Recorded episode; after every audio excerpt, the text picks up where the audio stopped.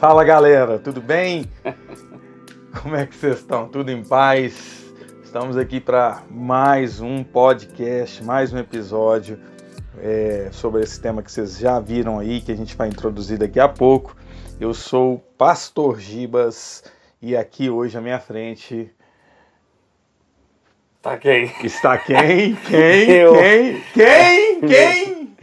Gente, a gente decidiu inverter hoje, mas acho que é Não foi bom. esquisito, né? Acho que eu já acostumei a abrir. É, fala galera, tudo bom? Eu sou o Pedro Fernandes. Estamos aqui de volta para mais um episódio do Clube da Bíblia. Peço desculpas pela minha voz, estou um pouco rouco. O final de semana foi intenso. Foram quatro períodos de ministração de louvor, somar Uau. ensaio. É, então, estou um pouquinho ruim. Hoje ainda tive episódios de falar muito, mas espero que vocês consigam me entender. né? Aliás, hoje, já que a gente está invertido, eu vou fazer as vezes de mandar um abraço. Manda aí, Pedrão. É, a gente já mandou um abraço para essa pessoa, mas eu quero mandar um- uma segunda observação, porque a gente teve um papo muito legal essa semana. Nosso querido amigo Christian, Christian Dalê, eu já agradeci essa família quando eles cederam é, material, equipamento para a gente estar. Estamos até hoje aqui usando um microfone graças a eles. Mas eu queria agradecer de novo o Christian esse final de semana, a gente estava conversando. Ele estava me lembrando para eu tomar cuidado com a minha dicção, que às vezes eu falo um pouquinho correndo. É, então, vou fazer um esforço extra hoje para pronunciar bem as palavras. Mas muito mais do que isso, o Christian não fez só críticas, ele sempre comentando com a gente sobre é, como ele escuta os podcasts, nos incentivando. E é muito legal ter esse tipo de feedback. Foi uma pessoa que eu conversei esse final de semana e que eu fiquei muito alegre de ouvir o que tinha a dizer. Fica aí mais um abraço para você, meu querido amigo.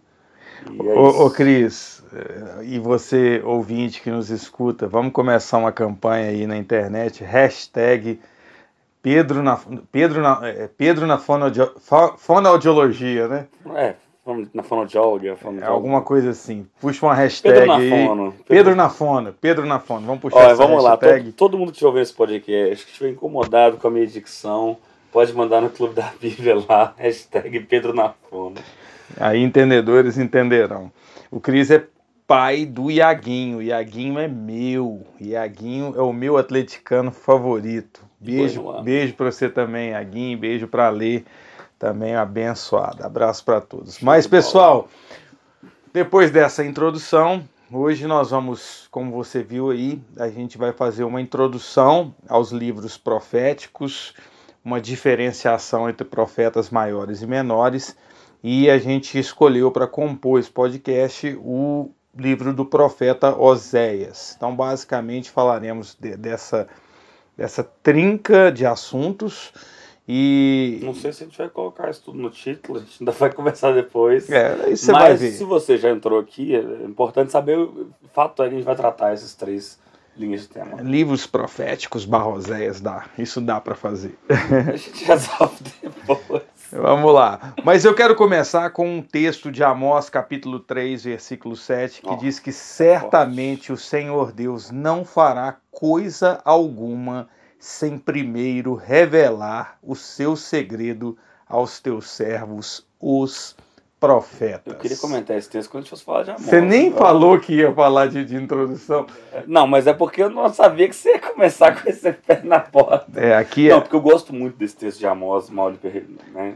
é, mas esse texto é para a gente introduzir. Eu queria introduzir falando sobre o que são os livros proféticos, citando esse texto de Amós e também um texto muito conhecido em 2 Crônicas 20, 20, quando diz que creiam no Senhor vosso Deus e vocês estarão seguros, creiam nos seus profetas e prosperarão, vocês prosperarão.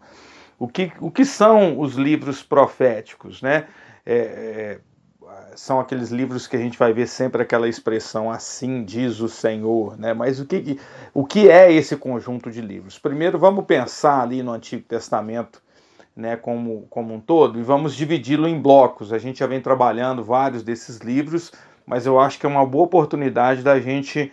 é, é, você agora vai conseguir ter, nessa altura, se você tem acompanhado nossos podcasts, uma visão é, é, é mais ampla do Antigo Testamento. A gente é, tem aqueles cinco primeiros livros: Deuteronômio, Gênesis, Êxodo, Deuteronômio, comecei em Deuteronômio. Achei né, que você ia fazer ao contrário. Deuteronômio, Levítico, número. É.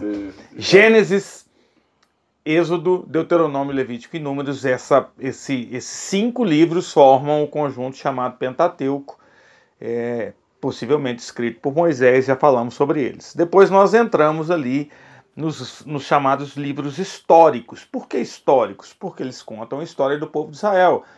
Então nós vamos passar ali por Juízes, Josué, é, ou Josué Juízes, entrando é, em Samuel, passando ali por Ruth também, Samuel, é, Reis, Reis Crônicas, enfim, ali estão contadas, ali está contada a história de Israel. Aí nós temos um grupo chamado os livros de sabedoria, né, que são Jó, Eclesiastes, Provérbios, Salmos, posso Cantares. e Cantares, obrigado, Pedro. Então são livros é, de, de, de literatura, é, de literatura de sabedoria.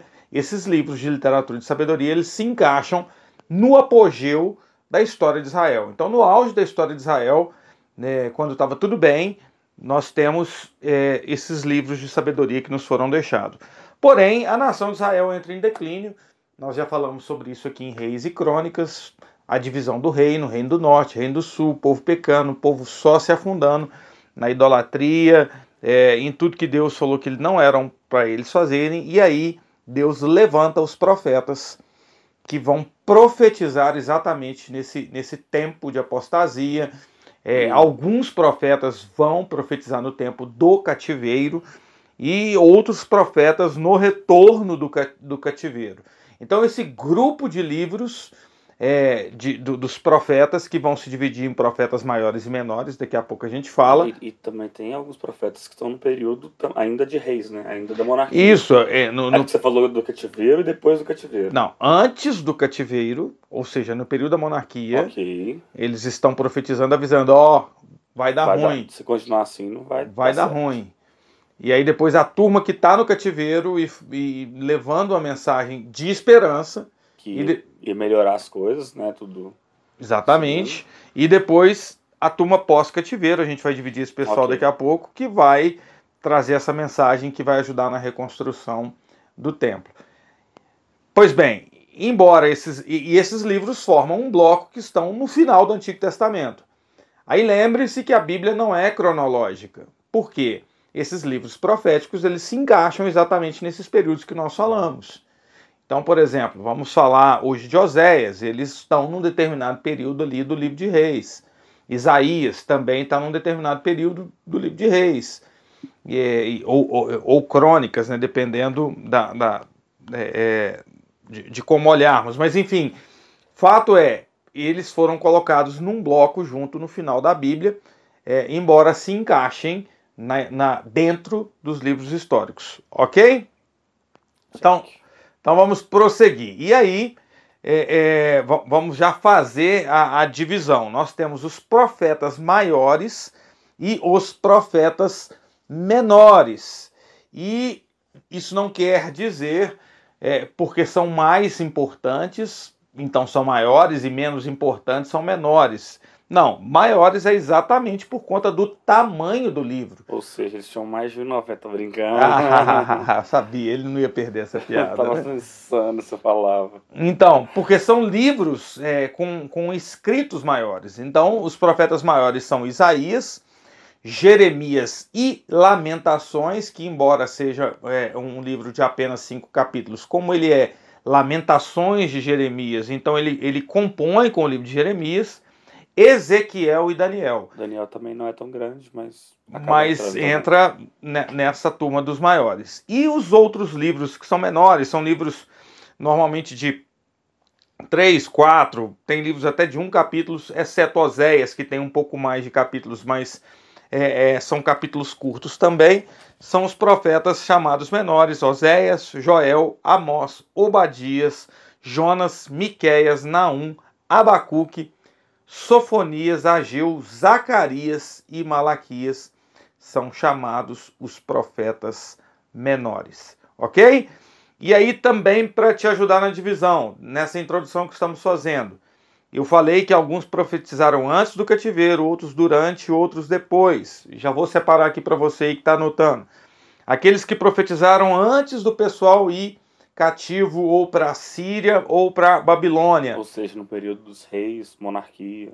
Lembre-se ali, aquela monarquia, no período de reis, no período de crônicas. O, o, o podcast que a gente gravou sobre reis e crônicas, né? todo aquele período do podcast já gravado é, é disso que a gente está falando agora, os profetas que estão nesse momento. Sim, você pode voltar lá e dar uma conferida para você entender sobre a divisão do reino. Então nós temos Isaías, antes, então antes do cativeiro, Isaías, Jeremias e as suas lamentações, Oséias, Joel, Amós, Obadias, Jonas, Miqueias, Naum, Abacuque e Sofonias são profetas que alertaram que o cativeiro viria. Profetas que profetizaram durante o cativeiro, Ezequiel e Daniel. E profetas que profetizaram após o cativeiro, Zacarias, Malaquias e o profeta Ageu. Ok? Então, feito essa divisão sobre os livros de profetas, eu quero ainda dentro da introdução, né? É, deixa, deixa eu só pegar aqui os meus escritos aqui. É, ok. Se... Pode falar, Pedrão, é, enquanto eu procuro é aqui. Isso, dar um tempo aí, eu estava querendo comentar algo também. Vai lá. É, meu pai está sendo bem é, didático e, e, e, bem contextual, né? Assim, entendendo a, a, historicidade da coisa, vamos dizer assim, né? Mais do que o que isso tem a ver com a gente, é, num primeiro momento, a gente olhando para o que aconteceu, como como ler esse livro, entendendo a cronologia. Aliás, parênteses que eu estou achando muito legal, é, porque eu acho que eu não tinha feito nesse nível de cronologia como a gente está fazendo esse ano na leitura bíblica, né? Pegando, por exemplo, eu li por esses dias. É, o meu fonoaudiólogo falou, vai falar devagar aqui. É, por exemplo, por esses dias a gente leu é, um mesmo texto dentro de Reis, Crônicas e Isaías, que narra o mesmo período ali do rei Ezequias frente a Senaqueribe. Então, essa cronologia é muito legal é, e eu estou achando muito legal a experiência. Mas o que eu queria falar é o seguinte: é, a gente, é, vendo isso, é, o, esses, os profetas tinham um papel muito importante é, na condução do plano de Deus até a chegada de Jesus. Né? Eu citei alguns episódios atrás o livro, Graça, a gente citou né, Graça Transformadora do Luciano Subirá. E, e também estou sendo muito abençoado por essa leitura e como que o Luciano Subirá ele estabelece a questão de como que a lei tinha o seu propósito, o seu cumprimento ali em Jesus, ou seja, o plano de Deus ele ia progredindo à medida que os anos passaram, é, passavam. Então, tudo aquilo que acontece em Moisés, a chegada da lei, a entrada da monarquia, tudo aquilo estava previsto no plano de Deus para que tudo se cumprisse em Jesus e, e houvesse ali uma mudança de lei, houvesse a entrada de uma nova aliança. Os profetas foram um instrumento muito forte de Deus para manter esse, esse, esse plano vigente, para manter tudo nos trilhos e que tudo se cumprisse até a chegada de Jesus. Ele, eles eram a voz de Deus chamando o povo ao arrependimento, eles eram a voz de Deus é, trazendo esperança por vezes. Enfim, aquilo que Deus queria comunicar aos homens na terra eram os profetas a voz dele ali eles falavam em nome de isso, Deus. É, é, é, muito do texto inicial do, do, do, que meu pai abriu, falando dentro de Amós, né? Deus, é, faria, as coisas que Deus queria fazer, ele não faria sem antes revelar aos seus amigos, eu gosto dessa versão, né? Aos seus amigos, os profetas. Então, é muito importante a gente entender que esses caras, eles não só estavam ali por estar, mas eles estavam cumprindo, eles tinham um encargo extremamente importante. Se não fosse por eles, o povo se sentiria ainda mais perdido. E, e, e eu gosto de aplicar isso para nossa vida pensando que é assim conosco também, né? Deus não fala o tempo todo, Deus não é, é às vezes até fala muitas vezes num curto período, mas em nossa vida a gente não tem direções proféticas, direções espirituais. Vozes audíveis. O tempo todo, né? E, e, a gente aqui em casa já conversou sobre isso, como que a gente às vezes desconfia é, de quem o tempo todo tem Deus uma falou, fresca. Deus me falou, Deus me falou. É, muitas vezes a gente, a gente sabe para onde a nossa vida está indo, Deus já nos colocou uma vocação, Deus já, já estabeleceu muita coisa na nossa vida e a gente caminha com as nossas próprias pernas e de tempos em tempos Deus traz é, um, uma voz mais firme, um direcionamento mais forte. Era isso que Deus fazia com o povo. Né? É, foram muitos profetas, porque pensa que foram centenas de anos. Mas durante esse período houveram tempos em que Deus calou, houveram tempos em que o povo sabia o que tinha que fazer e Deus deixava que o povo fizesse suas escolhas e os profetas estavam ali, eu vejo como duas margens do, do rio, garantindo que o rio chegasse onde tinha que chegar. E nesse é... sentido, Pedro, é, é, legal essa sua fala, porque é, hum. muita gente, às vezes, a gente ouve muito isso. Deus me falou isso, Deus me falou isso. Olha, as aparições dos profetas no Antigo Testamento, elas estão confinadas a um período em que as coisas iam muito ruins. Enquanto estava tudo bem, não foi preciso de uma voz profética. Então, se Deus está te falando toda hora, se você está ouvindo Deus te falar toda hora, é, se tem sempre uma voz profética te falando algo, pode ser que sua vida não está muito bem, né? Então a gente tem que ter esse discernimento é. e esse entendimento, porque a tarefa do profeta era mostrar através da palavra revelada, através da, do que Deus falava com ele para falar com as pessoas, é, é, e também muitos dos profetas, Oséias vai ser um caso que nós, que nós vamos tratar hoje, eles tinham que falar com a sua própria vida. Uhum. Eles tiveram que viver situações que e, e daqui a pouco a gente já vai dar o exemplo de Oséias e veremos isso na vida de Isaías, de Jeremias, de Ezequiel, de outros profetas que tiveram que viver situações com a vida que simbolizariam a relação de Deus com o seu povo. É, eu acho que a grande chave para a gente entender isso na nossa vida é, é ter muito temor para falar esse tipo de coisa, né? Eu, quando estou comentando, principalmente entre amigos, em rosa, eu sempre falo: olha, eu sinto, eu acho, tenho percebido, parece que Deus está querendo me dizer algo nesse sentido. O meu coração arde por é, isso. Eu estava comentando esses dias com a Mari sobre isso, sobre algumas decisões que a gente está tomando, e falava com ela: olha, é, eu, eu, sinto uma inclinação para nesse sentido. É, muita coisa tem colaborado, tem sentido paz de Deus em dar passos em direção a isso.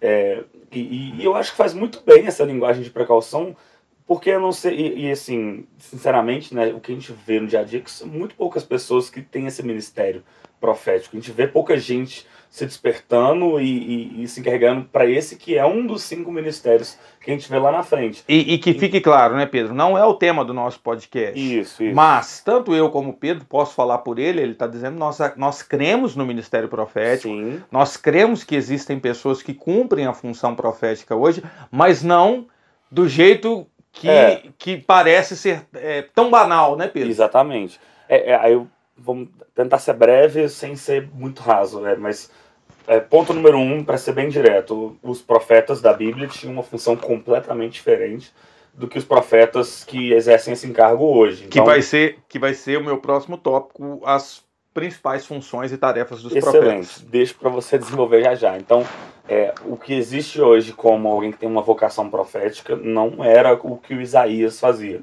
Mas eu entendo que existem pessoas de vocação profética que vão ter realmente uma palavra. Vozes proféticas. Vozes proféticas, que vão ter uma palavra de Deus talvez mais fresca, talvez mais frequente para liberar sobre pessoas, sobre destinos, sobre os lugares. Ok, ponto. Mas não é o caso da maioria de nós. A maioria de nós precisa ter temor de Deus para o que Abrir acha a que Bíblia. ouviu abrir a Bíblia. Eu penso muito sobre isso. Às vezes eu fico pensando assim, nossa, é, mas eu queria tanto que Deus falasse audivelmente que Deus me ama. Aí depois eu penso, não, mas peraí. Ele... Isso está na minha mente, eu já sei que Deus me ama, eu já li isso na Bíblia, esse entendimento já está sobre mim. Então a gente caminhar em maturidade, né? Quanto mais a gente amadurece, menos a gente precisa é, de manifestações e tal. Acho que a gente está indo também por um caminho é, que, que dá muito pano para manga eu acho que assim, aplicando, vamos lá, aplicando tudo isso que a gente sabe sobre os profetas, é, entender a importância da voz de Deus, acho que isso a gente precisa entender. Os profetas evidenciaram como era importante Deus falar ao povo e que a gente tenha temor ao aplicar isso na nossa vida, não achando que qualquer coisa é, ah, Deus falou, calma.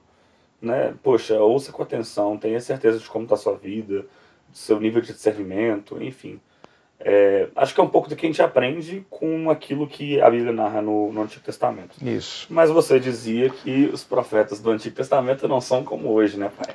É, e pensando nessa turma do Antigo Testamento, né, o Pedro já deixou claro e é bom frisar, o profeta era a voz de Deus. E ele surgiu exatamente no tempo em que tudo começou a ir mal.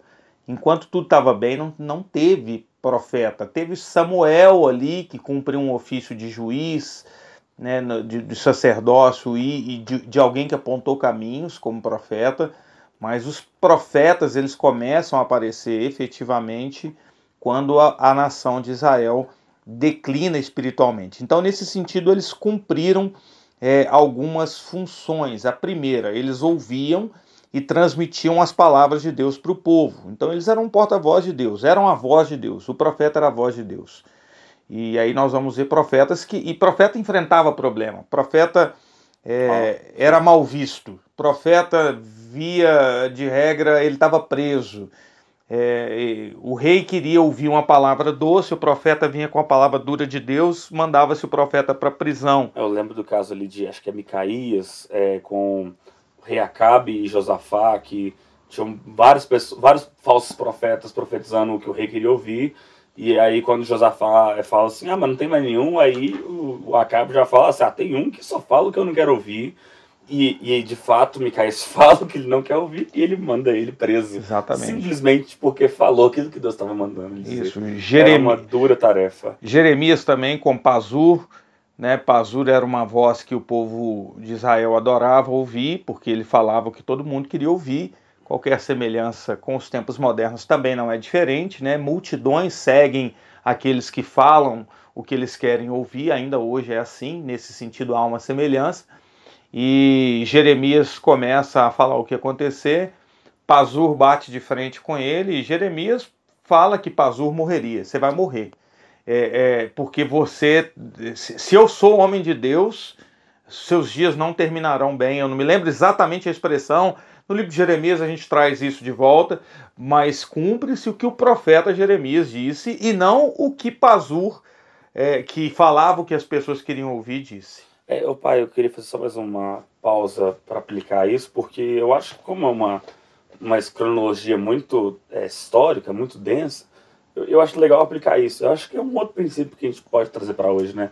Essa coisa de é, o quanto que o, o quanto que, as, que aquilo que você escuta é só aquilo que te agrada, sabe? Aquilo que ah, eu adoro ouvir é, essa, esse pastor, essa mensagem, porque eu sempre saio com a sensação de que eu tô certo. eu acho que muita gente vive uma vida assim. E, e eu acredito que isso também é, é uma outra questão de maturidade.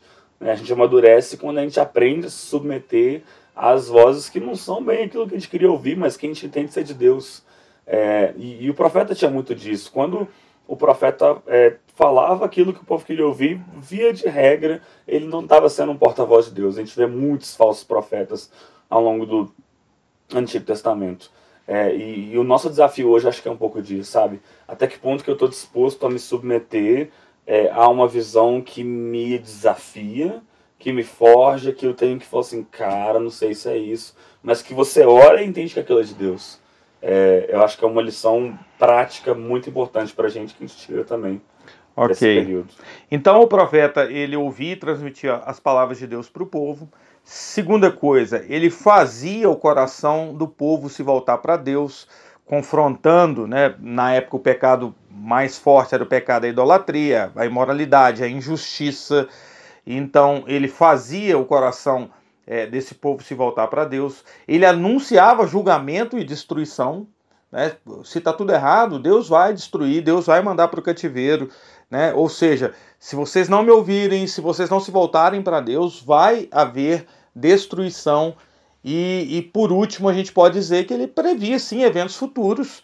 É, de acordo com o que Deus mandava. Isaías é um grande exemplo de um profeta que a gente chama de messiânico, porque ele previu a vinda de Jesus muitos anos antes, 700 anos antes. Então essas Daniel, Daniel apocalíptico, né? Daniel viu o Apocalipse, assim como João no Novo Testamento, Daniel viu toda a revelação. E, e aí entenda, e aí a gente pode trazer isso para os dias de hoje, tá? Se você tem na sua igreja um homem de Deus, um pastor, é, ou qualquer servo do Senhor, que quando ele fala, quando ele prega, né, você está percebendo aquilo queima no seu coração, que ele está trazendo né, a palavra de Deus, de, de, de, seja de encorajamento, seja de, que é, é uma época difícil, mas há encorajamento, se essa palavra é uma palavra que faz o coração do povo se voltar para Deus, se é uma palavra que muitas vezes anuncia o juízo e a destruição se não obedecemos a Deus, esse pastor ele tem uma voz profética. Então nós chamamos de voz profética esses homens que predizem ou pregam uma palavra, predizem não, que pregam uma palavra que você percebe que elas é, tra é, trazem essa carga, esse peso de, é, de não, isso, isso arde em meu coração, isso me tira da zona de conforto, isso mexe comigo, isso te, tem a ver com o escrito bíblico, isso é uma voz profética. Diga, Pedro. Pequeno comentário agora só, mas eu gosto de uma definição de profecia que diz que profecia é você dizer é, a mente e o coração de Deus a respeito de uma determinada situação, pessoa, lugar, enfim, um destino. E o profeta, eu entendo muito isso. É, ele, ele, ele lê a situação e, e consegue trazer aquilo que está na mente de Deus, aquilo que está no coração de Deus a respeito de uma pessoa, de uma igreja, de um país, de um estado, N coisas.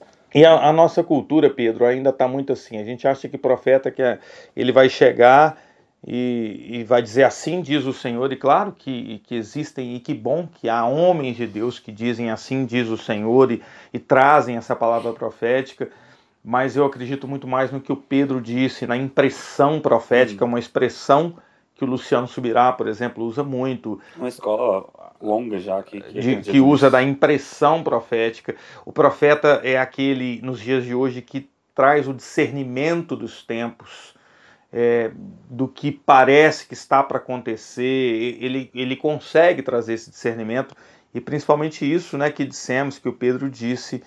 É, é, de, a mente e o coração de Deus sobre algo. Exatamente. E claro, né, você vai ouvir, isso vai te confrontar, isso vai mexer contigo.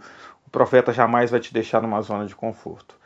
Feita essa breve ou longa introdução, né, dependendo do podcast já. dependendo do seu ponto de vista, mas faz necessário. Nós temos 16, 17, 16, 17 livros, né, para falar. É, e claro, vamos condensar alguns, né, os, os menores falaremos de alguns juntos, outros gastaremos mais tempo. Vamos entrar no livro do profeta Oséias, que foi um profeta menor, mas que traz uma profecia muito forte. Ele profetiza lá né, para o reino do norte, o, o que, que, que, era o, o, reino que tinha se apostatado muito mais do que o reino do sul, né? Na, na divisão lá no, no, livro de Reis e Crônicas, te encoraja a voltar e ouvir o podcast. O reino do norte só teve reis infiéis e, profeta, e, e Oséias profetiza por praticamente 50 anos. As palavras-chave do livro de Oséias são amor, porque ele fala do amor de Deus é, para uma, é, uma nação é, é, prostituta, uma nação que constantemente trazia a Deus, e, e uma palavra que aparece 15 vezes no livro de Oséias é a palavra volta, que é Deus chamando Israel de volta é a chamada final de Deus para aquele povo, para aquele reino do norte, para que se reconciliasse com ele.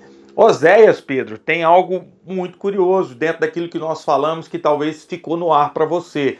De, da vida do profeta expressar. Encarnar a mensagem. Encarnar a mensagem. Uau, obrigado, Pedro. profeta ele, é, Oséias ele recebe uma missão terrível. Deus manda ele se casar com uma prostituta, Gomer. E essa prostituta, ela tem três filhos com Oséias. Cada um desses filhos, o seu nome tem um significado. Essa prostituta larga Oséias. Não bastasse essa tragédia, imagine você, querido, Deus te mandar, Deus falar com você, você vai se casar com a prostituta, você tem filhos com essa prostituta, essa prostituta é, te abandona, pense você no lugar de Oséias, volta para a prostituição, não bastasse toda essa história, Deus manda Oséias ir atrás da prostituta, comprar a prostituta, isso está em Oséias capítulo 3, compre a prostituta de volta e continue casado com ela. Essa é a vida de Oséias. Aí você pode falar assim, mas, mas pastor Gibas, o que, que vocês querem dizer com isso? é, é exatamente a encarnação da mensagem de Deus, a vida do profeta mostrando como estava o coração de Deus. Deus comparava o povo de Israel, né, o seu povo, como uma prostituta que o traía constantemente com outros povos, outros de deuses, adorava outros ídolos, mas que Deus ainda amava esse povo e Deus queria trazer esse povo de volta. Por isso a palavra volta aparece por 15 vezes no livro de Oséias. Deus queria trazer esse povo de volta para é, que ele pudesse é, é, para que pudesse estar junto dele, ok?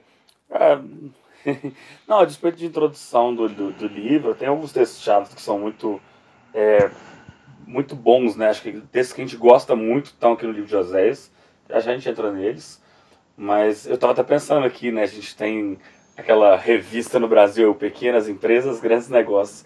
Eu diria que aqui é Pequenos Profetas, Grandes Mensagens, viu? Porque o que o, em pouco tempo ali, em poucos capítulos a gente vê é, de Oséias é que é uma mensagem muito forte, muito impactante. Isso é bom você falar isso também, Pedro, porque os profetas menores ficam abandonados ali no final do Antigo Testamento. As pessoas às vezes não dão tanta bola, é, nem às vezes nem vemos tantas mensagens, né? É, tipo, às vezes não leem e, tipo, não se importam em não entender muito e, tipo, ah, tá bom, entendi a maior parte da Bíblia. E, e, e lembre-se, você precisa ler e entender o contexto que aquilo tá para que a mensagem salte aos seus olhos, né? E é isso que a gente está tentando é, trazer para vocês. Então, entendendo esse conceito, você vai extrair muito mais de cada um dos livros. É, eu, eu acho que assim, não é, acho que é um dos conceitos mais básicos da Bíblia e que qualquer, praticamente qualquer não cristão sabe disso, é que a Bíblia trata muito do amor de Deus para a humanidade, para com o povo. É isso, isso só, não só não é segredo, como é um dos conhecimentos mais generalizados. Mas o que as maioria das pessoas não sabe é que o livro de Oséias é um desses retratos mais bem feitos do amor de Deus, de um amor que não da graça, isso e, e, e que não apenas é, ama, mas que insiste em meio a, a erros, né? me lembra muito a história do filho pródigo, que a gente é, tratará provavelmente quando a gente for falar de Lucas.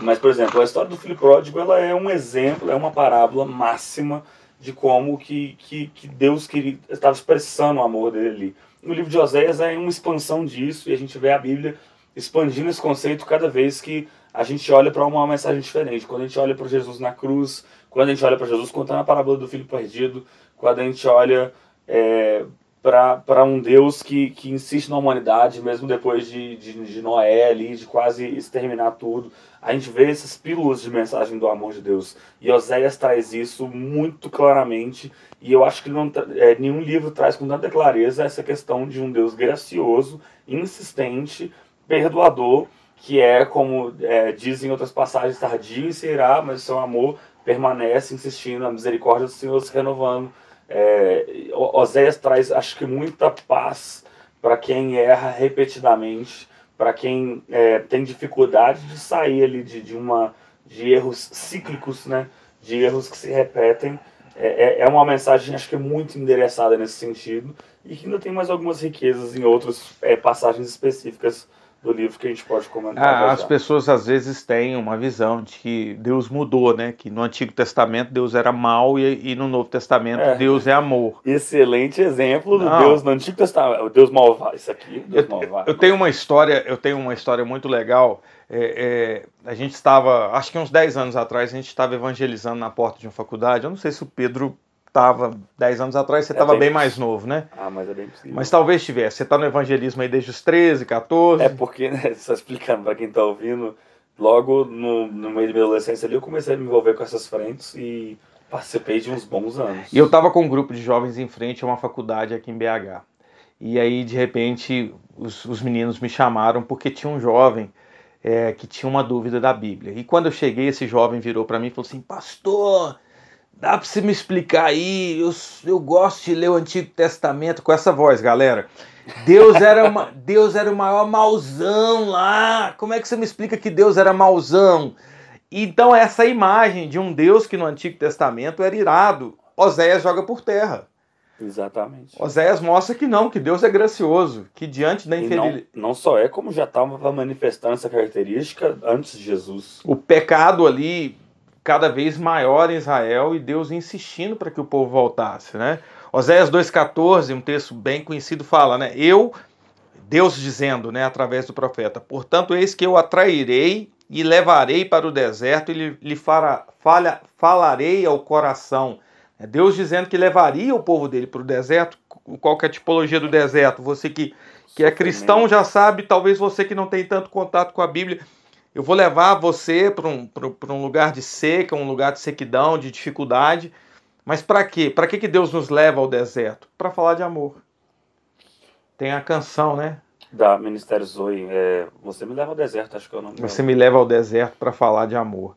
Então, assim, é um livro que é a manifestação da graça de Deus. Agora, claro, né, é, é uma manifestação de graça, é um convite né, é, é, o, o, o, autor do, do Redescobrindo a Bíblia, que é um dos livros que a gente usa como base, ele fala que é um livro para desviados, né, para pessoas que estão afastadas do, do Evangelho. Claro, Deus é, ele convida as pessoas a voltarem, mas ele avisa é, é, de, de, de que eles estão num caminho de destruição, né, de que eles estão num caminho que pode ser um caminho sem volta se eles não se atentarem para isso. Né? É, é, é, é um convite a, a, a, ao arrependimento. Eu gosto do. É, eu estava ouvindo essa semana, curiosamente, eu ouvi uma mensagem sobre é, Lucas 15. Eu, eu, tô, eu acho que aqui a gente vai gravar o podcast de Lucas em breve. Eu já Você quer falar só do. Eu já tô na, é, coisados. Eu já eu amo Lucas 15, gente.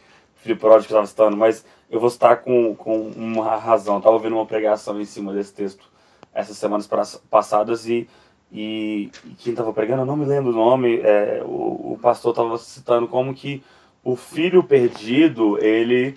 É, Deus, o, o, filho que nunca conheceu o pai, aquele filho que é, é a pessoa que nunca teve contato com o evangelho e tal, Deus vai atrás, Deus chama, Deus é, vai até essa pessoa muito fortemente. Mas o filho que se perde, que conhece é, o caminho e vai embora, ele tem que retornar.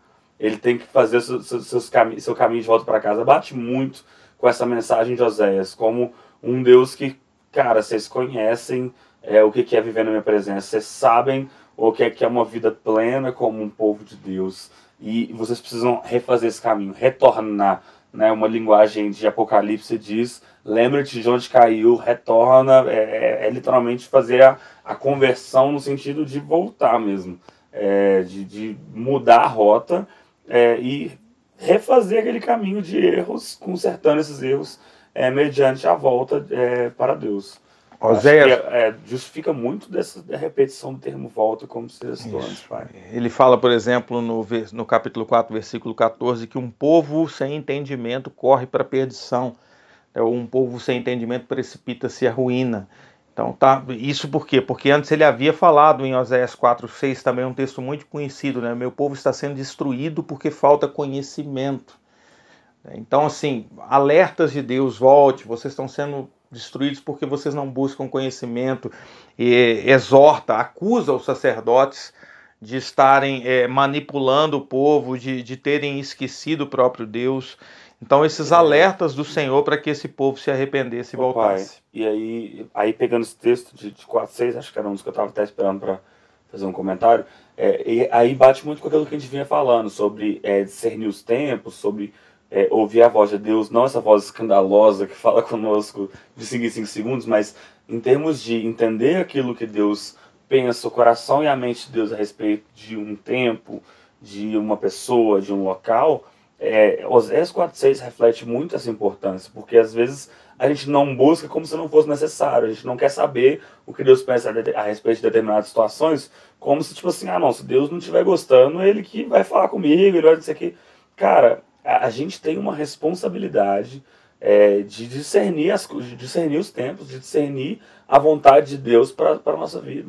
É, o povo, eu, eu vejo muito como essa apatia de tipo assim, eu não me interesso com a opinião de Deus, eu não me interesso é, com aquilo que Deus pensa da minha vida e por isso é, tá tudo bem. É, e aí você fica num, num, numa, numa, num ciclo, né, num, num momento de auto-engano.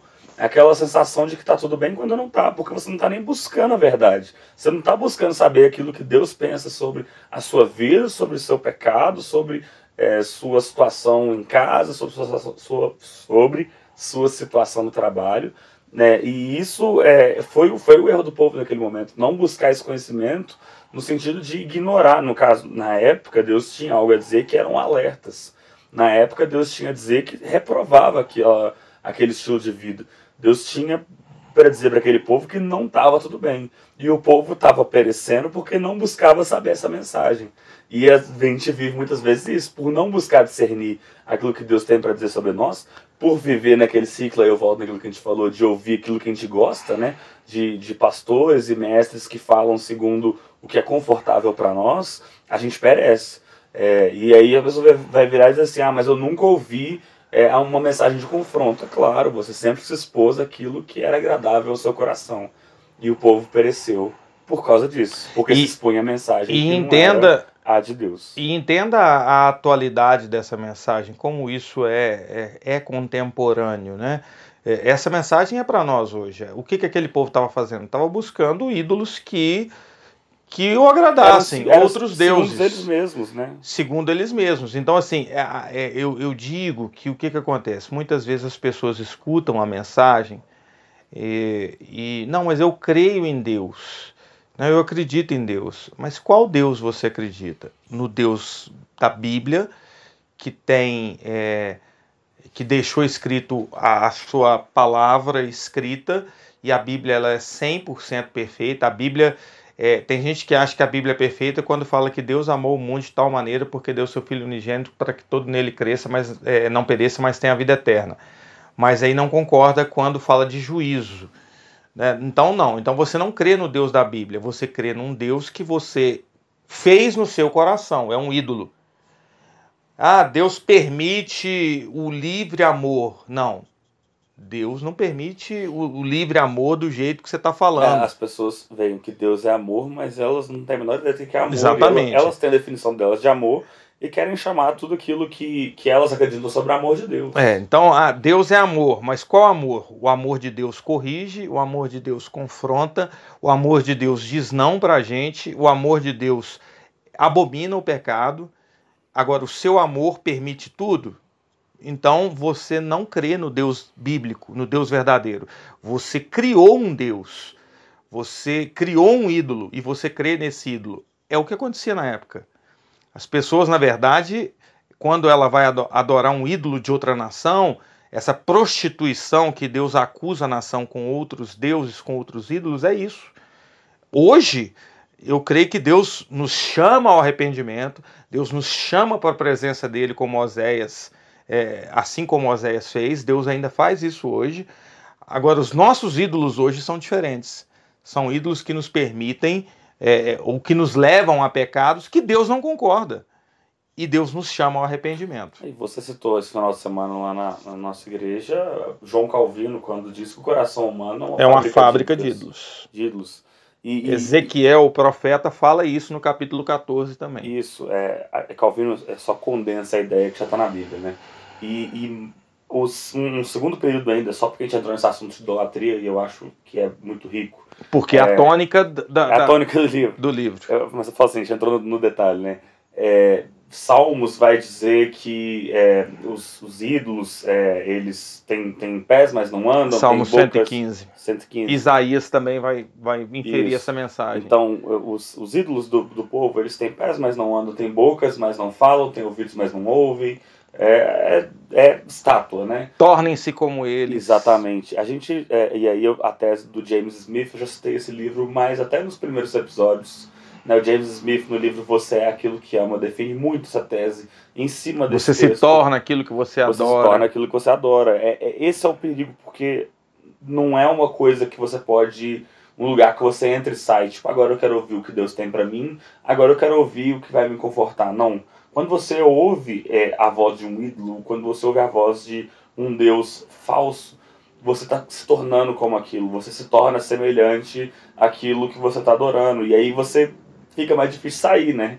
Pensa, se eu estou me tornando a imagem daquilo que eu estou adorando, e eu estou adorando um ídolo que tem boca, mas não fala, tem ouvido, mas não ouve, a minha tendência é não ouvir mais quanto mais eu vou me afundando naquele buraco, né? Eu vou chegando num ponto onde eu me afasto cada vez mais de Deus. É, e o contrário também é verdade, o convite de Deus para o contrário é verdade. A gente se torna aquilo que a gente adora, então, à medida que a gente contempla e adora a Deus, a gente se torna semelhante a Ele. Né? Esse é o convite de Oséias, no sentido de que é, você tem é, um, um, impacto inicial. É, eu vou pular aqui rapidamente para Oséias 6.1, um texto que eu gosto muito. Né? Venham, voltemos para o Senhor, ele nos, ele nos despedaçou, mas Ele nos trará cura, Ele nos feriu, mas sarará nossas feridas. Né? É um Deus que por combater o pecado, ele, ele não vai tipo, deixar você chegar diante dele e falar assim, ah, tava tudo bem, meu filho, é, eu entendo. Não, ele, ele, você vai sofrer, você vai ser despedaçado, você vai passar por um processo de ser ferido, mas é um Deus que te restaura e que você se torna semelhante a Ele quando você adora e se achega a Ele. Então, o convite de Joséias é muito para isso. Olha, é, você pode escolher. Você vai se tornar como aquilo que você adora, não interessa o que você adora. Agora, se você segue esse caminho de é, adorar ídolos, e aí volta no que meu pai falou, os ídolos do tempo, dos tempos modernos, que são o dinheiro, a fama, a carreira, o eu mesmo, o amor, os relacionamentos, você vai se tornar, é, segundo este, é, é esse ídolos, uma pessoa que, se eu idolatra minha carreira, você vai ser aquele workaholic que vai se morrer é, de trabalhar e sua vida vai ser sobre bens materiais e nada sobre uma vida eterna. E assim por diante todos os ídolos. Você pode ser um hedonista, né? Adorar você mesmo, né? Isso. Um ególatra. E, e, e fechando isso, e, e, o contrário. Acho que é importante a gente frisar o contrário. Né? A gente precisa, porque é glorioso para a gente que está num contexto é, de perseverar na presença. É, você se torna aquilo que você adora também quando você adora ao Deus verdadeiro você se torna cada vez mais santo, você se torna cada vez mais forte para vencer as suas batalhas, as suas dificuldades, assim como nosso Senhor venceu é, todas essas nações. Nós não temos um sumo sacerdote que não se compadeça de nós, mas Uau. temos um que em tudo foi tentado, mas em tudo foi vencedor. Se a gente quer chegar como nosso sumo sacerdote Jesus, a gente adora.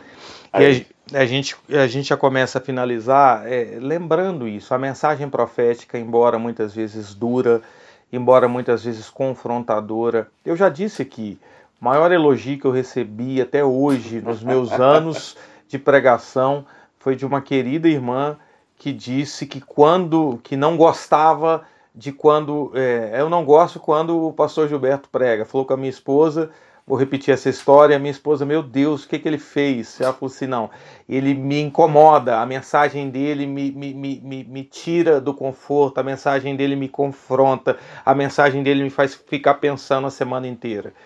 É, isso é a mensagem profética. Agora entenda, ainda que a mensagem nos incomode, ainda que a mensagem nos perturbe, ainda que a mensagem nos, nos advirta nos admoeste, nos tire da zona de conforto, ela é sempre uma mensagem de esperança.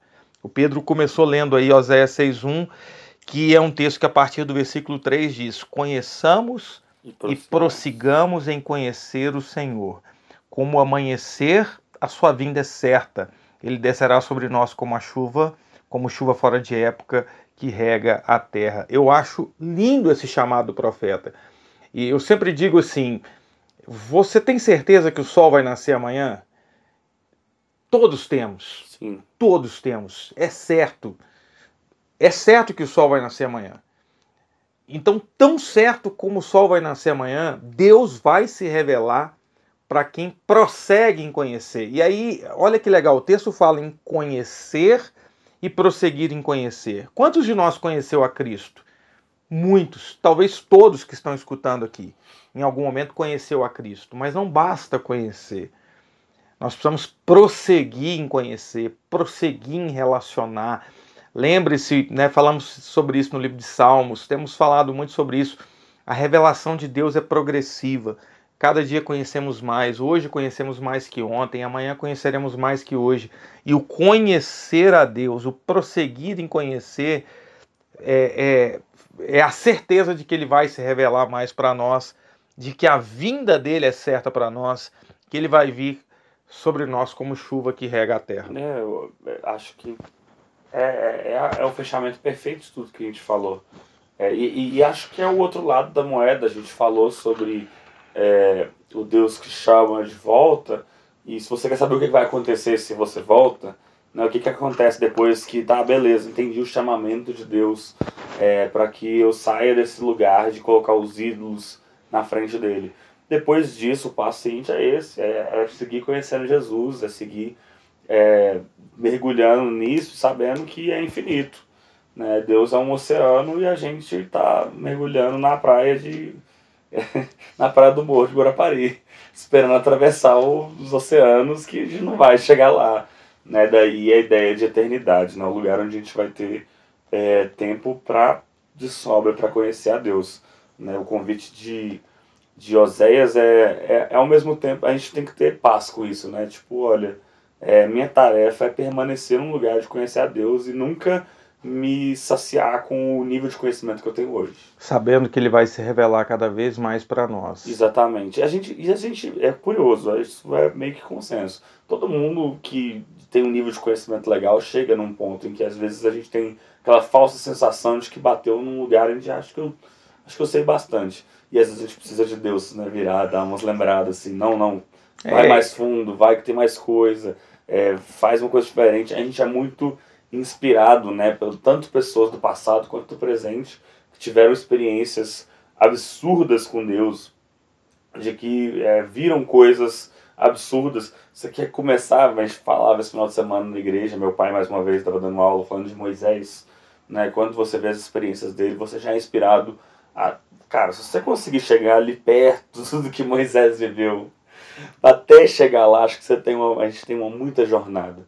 E a gente pode ser muito inspirado por isso, entendendo essa, essa, esse encargo, essa ideia de Oséias de sempre prosseguir. é uma tarefa eterna. Pensa, para sempre a gente vai ter. Algumas coisas vão ser para sempre. É conhecer a Deus, é, lavar louça, tomar banho, escovar o dente. Congelar a, carne de manhã para fazer no almoço. Exatamente. Tem algumas coisas que você quer fazer para sempre, meu irmão. Põe na lista aí de conhecer a Deus é uma delas. Eu quero fechar te encorajando a, a nunca ficar na sua zona de conforto, né? A discernir as vozes proféticas, aqueles que são voz profética nos dias de hoje, a olhar para o livro de Oséias e saber que nós podemos ser essa prostituta que nós podemos deixar que um ídolo se forme no nosso coração, que muitas vezes nós criamos um Deus, encaixotamos um Deus dentro do que cremos e até dizemos para todo mundo, ah, eu creio em Deus, mas na verdade não é o Deus verdadeiro. E ao mesmo tempo que somos advertidos a isso, a enxergar Deus como Ele é, a gente enxergar essa mensagem né, de, de, de volta a Deus, né, que Oséias faz, o que nós temos dito desde o começo dos podcasts, de um Deus que está sempre com a mão estendida para cada um de nós, esperando que a gente se volte a Ele para experimentar o melhor dele. Oséias é um grande exemplo disso. Eu fico por aqui, Pedrão. Uh, minhas considerações finais. Vamos, vamos de recomendação. Hoje, recomendação de música. Se você ouviu 50 e poucos minutos de podcast, tá com o coração inflamado por causa de Oséias, escute a canção de Oséias, dos Arrais. Os Arrais tem uma canção que chama Canção de Oséias. É uma canção maravilhosa e você, agora entendendo tudo que o livro tem para dizer, tenho certeza que vai entender muito melhor também o que diz a canção. É, e uma segunda canção, hoje eu estou musical. É, a Laura Solgueles tem uma canção, na verdade ela foi lançada pela Life Hop Music, na época em que a Laura fazia parte do time. Ela tem uma canção que se chama Promessa, você vai encontrar como Promessa da Life Hop Music. E a canção Começa com Oséias 6.1, né? Começa, vinde e voltemos ao Senhor. É o primeiro verso da canção. Maravilhosa também. Então, é, se você está na vibe, duas recomendações para você continuar nisso. E como atitude prática, acho que a gente falou tudo, mas se você puder, leve tudo isso em oração a Deus. Eu acho que, se a gente está falando de profético, o melhor que você pode fazer é discernir isso em oração com Deus. Amém. Tudo isso, né? Porque é muita coisa. Tanto você pode se identificar com muita coisa que a gente falou. Você pode ser alguém que se cansou de conhecer a Deus, parou nesse processo e precisa voltar a conhecer. Você pode ser quem precisa largar os ídolos e voltar a Deus. Você pode ser muita gente. Você pode ser alguém que está escutando pessoas que te deixam na zona de conforto e que é, não, te, não tem te levado para perto de Deus. Independente da pessoa que você seja, leva essa oração para Deus. Tenho certeza que Ele vai te conduzir de volta ao Senhor. Oséias 6.1, 20, voltemos ao Senhor. É isso. Amém. Deus abençoe. Poste aí, hashtag Pedro na Fono. Nossa, o Cristian te deu um trabalho hoje. Eu tenho certeza que tem umas horas aí que você vai ter que voltar, porque eu falei rápido. Hashtag Pedro na Fono. Um abraço, pessoal. Deus abençoe, povo